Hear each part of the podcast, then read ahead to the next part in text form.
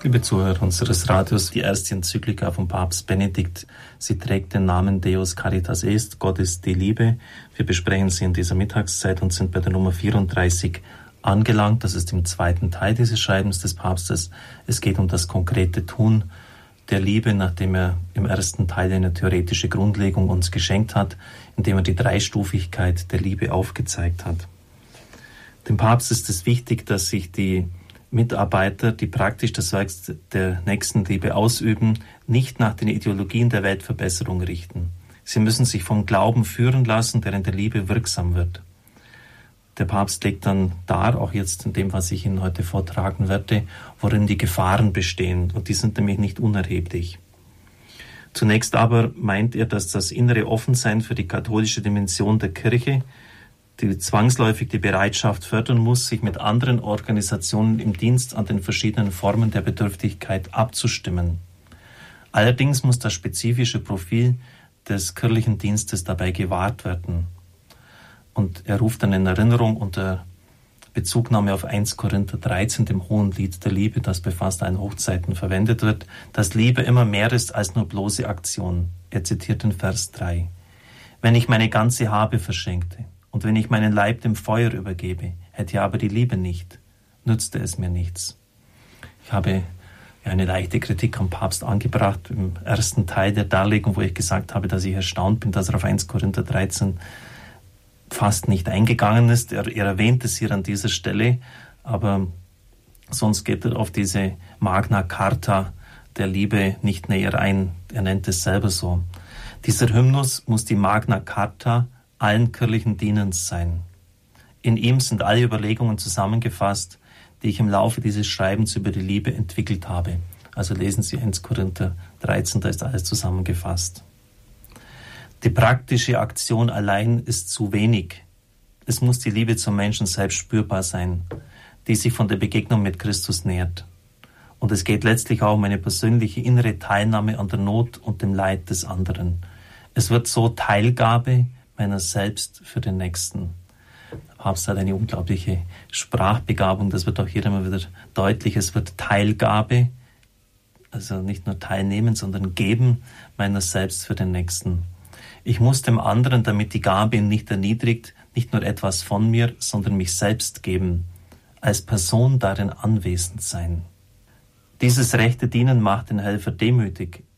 Es setzt ihn nicht in eine höhere Position dem anderen gegenüber und es wird dem anderen auch nicht gezeigt ist, wie armselig seine Situation ist. Christus selbst hat den letzten Platz in der Welt am Kreuz eingenommen. Mit dieser radikalen Demut hat er uns erlöst und hilft uns fortwährend. Wer das erkennt, der kann wirklich helfen, indem er sich nicht auf eigene Größe und Verdienst beruft. Dieser Auftrag, schreibt der Papst wörtlich, ist Gnade. Je mehr einer für die anderen wirkt, desto mehr wird er das Wort Christi verstehen und sich zueignen, unnütze Knechte sind wir. Denn er erkennt, dass er nicht aufgrund eigener Größe oder Leistung handelt, sondern weil der Herr es ihm gibt. Diesen Satz von den unnützen Knechten, wenn ich mir die Bemerkung erlauben darf, hat uns der Regens, der Chef des Priesterseminars, ziemlich eingebläut in unserer Ausbildung, damit wir uns ja nicht als Priester überheben über die anderen aufgrund unserer Weihe. Unnütze Knechte sind wir.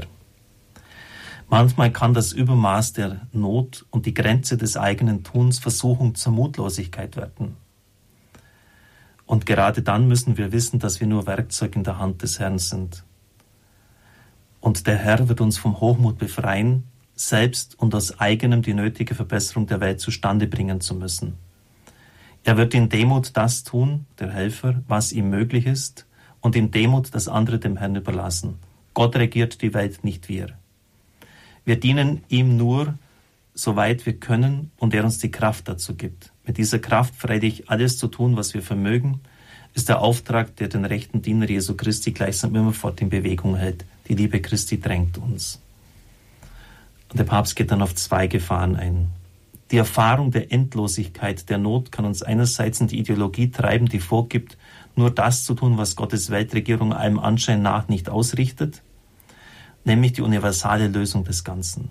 Sie kann andererseits die Versuchung zur Trägheit werden, weil wir da scheinbar doch nichts erreichen. In dieser Situation ist der lebendige Kontakt mit Christus die entscheidende Hilfe, um auf dem rechten Weg zu bleiben. Weder in menschenverachtende Hochmut zu verfallen, die nicht aufbaut, sondern zerstört, noch uns der Resignation anheimzugeben. Diese würde verhindern, sich von der Liebe führen zu lassen und so den Menschen zu dienen. Das wurde einmal auch Bezug auf Mutter Therese von Kalkutta eingewendet. Das ist ja ganz schön, was die Schwester dort macht. Aber nicht einmal in der Stadt selber kann sie die Not wenden. Es ist nur ein Tropfen auf dem heißen Stein. Geschweige denn in diesem riesigen Land Indien überhaupt mal grundsätzlich etwas anders gestalten. Und Mutter Teresa hat diesen Leuten, die ihr das entgegengehalten haben, immer gesagt, okay, kümmert ihr euch um die Strukturveränderung, ich arbeite dessen, währenddessen schon mal für die Armen. Das ist auch ganz wichtig für die persönliche Spiritualität, denn es gibt oft die Versuchung, dass Leute sagen, naja, was sollen wir schon groß tun und was ich mache, das wird jetzt das auch nicht groß alles umstürzen und da machen sie gar nichts. Im Gericht wird jeder Einzelne gefragt werden, was hast du gemacht? Wird nicht gefragt werden, was hat die Regierung gemacht, was haben die Politiker veranstaltet, sondern was hast du gemacht? Und wenn jeder Einzelne an seinem Platz wäre, dann bin ich sicher, würde das Angesicht der Erde anders ausschauen. Ich habe zum Beispiel meinen Freund Erich Fink getroffen. Wir waren sechs Jahre im Priesterseminar, haben gemeinsam das Freijahr im Generalat der Prämonstratenser in Rom verbracht. Er ist jetzt Pfarrer in Beresniki, eine Stadt mit 200.000 Einwohnern, endloses Elend, was er dort trifft. Kinder auf der Straße, 40 Millionen Leute, die täglich Wodka schlucken, die also völlig abhängig sind vom Alkohol in Russland. Überall Schmutz und Dreck, äh, Behörden, die völlig willkürlich sind, schwierige Beziehungen mit der russisch-orthodoxen Kirche. Und trotzdem fängt er einfach an. Und es wird beachtet, auch von den regionalen Behörden, die mittlerweile die Kinder jetzt schon zu ihm bringen, selbst vom russisch-orthodoxen Bischof, der am Anfang sehr feindselig war, und ich glaube, dass Gott vielen solche Berufungen schenken würde, aber dass manche sagen, meine Güte, das tue ich mir nicht an oder was kann ich schon bewirken. Und so geschieht wenig bis nichts. Aber wenn mehrere einfach dem Ruf gehorsam wären, der an sie ergeht, dann würde das Angesicht der Erde anders ausschauen. Dessen bin ich mir sicher. Also deshalb schon einfach den Auftrag, den man bekommt, wahrnehmen. Wir sind nicht die Herren der Ernte. Wir können nur Dinge anstoßen.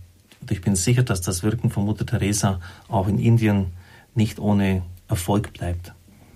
Also das sind die beiden Versuchungen, wenn man das, die Größe des Elends sieht, gar nichts zu tun, oder dass man dann wie Karl Marx Ideologien entwickelt, wo man dann das, das Böse gleich als solches aushebelt und sozusagen die mangelhafte Gott, Weltregierung Gottes verbessern möchte. Beides ist eine unangemessene Haltung. Und es ist sehr gut, dass der Papst das anspricht. Wir werden dann hören, dass das Gebet die Weise ist, wie er hier schreibt, immer neu von Christus her Kraft zu bekommen, zu einer ganz praktischen Hilfe äh, dann wird für die Menschen, weil sie nämlich durchhalten können in der Schwierigkeit ihrer Aufträge. Es segne und behüte sie der mächtige und gütige Gott, der Vater, der Sohn und der Heilige Geist. Amen.